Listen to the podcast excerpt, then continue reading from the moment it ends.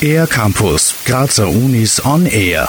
Bei der Studienwahl wird Elektrotechnik vergleichsweise mit anderen Studiengängen oft übersehen. Obwohl in diesem Studium sehr viel Potenzial steckt, wirkt es für manche auf den ersten Blick einschüchternd.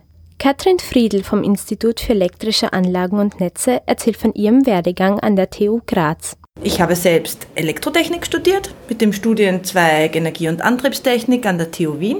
Danach war ich bei einem Netzbetreiber tätig und schließlich habe ich mein Doktoratstudium auf der TU Graz begonnen. Seit März bin ich eigentlich wieder auf der TU Graz tätig. Vor allem der Mix zwischen Forschung und Lehre ist sehr spannend. Man ist umgeben von jungen, motivierten Leuten und hat viel Zeit zu düfteln und neue Sachen herauszufinden. Was man genau in einem E-Technikstudium lernt, erklärt Katrin Friedl. Also alles über Strom und Spannung oder über elektrische Energie im Allgemeinen und dazu halt eine Menge nützlicher Tools, um genau diese äh, Sachen berechnen zu können, steuern, messen, generieren. Und ja, ohne elektrische Energie wären wir ziemlich aufgeschmissen und es beruht eigentlich so gut wie alles darauf.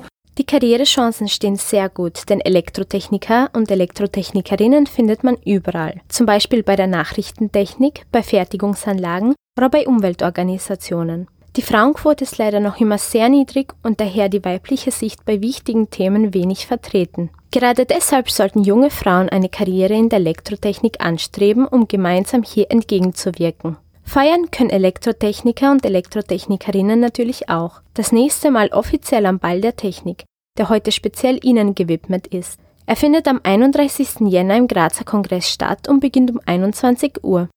Für den R-Campus der Grazer Universitäten Bianca Movigliano.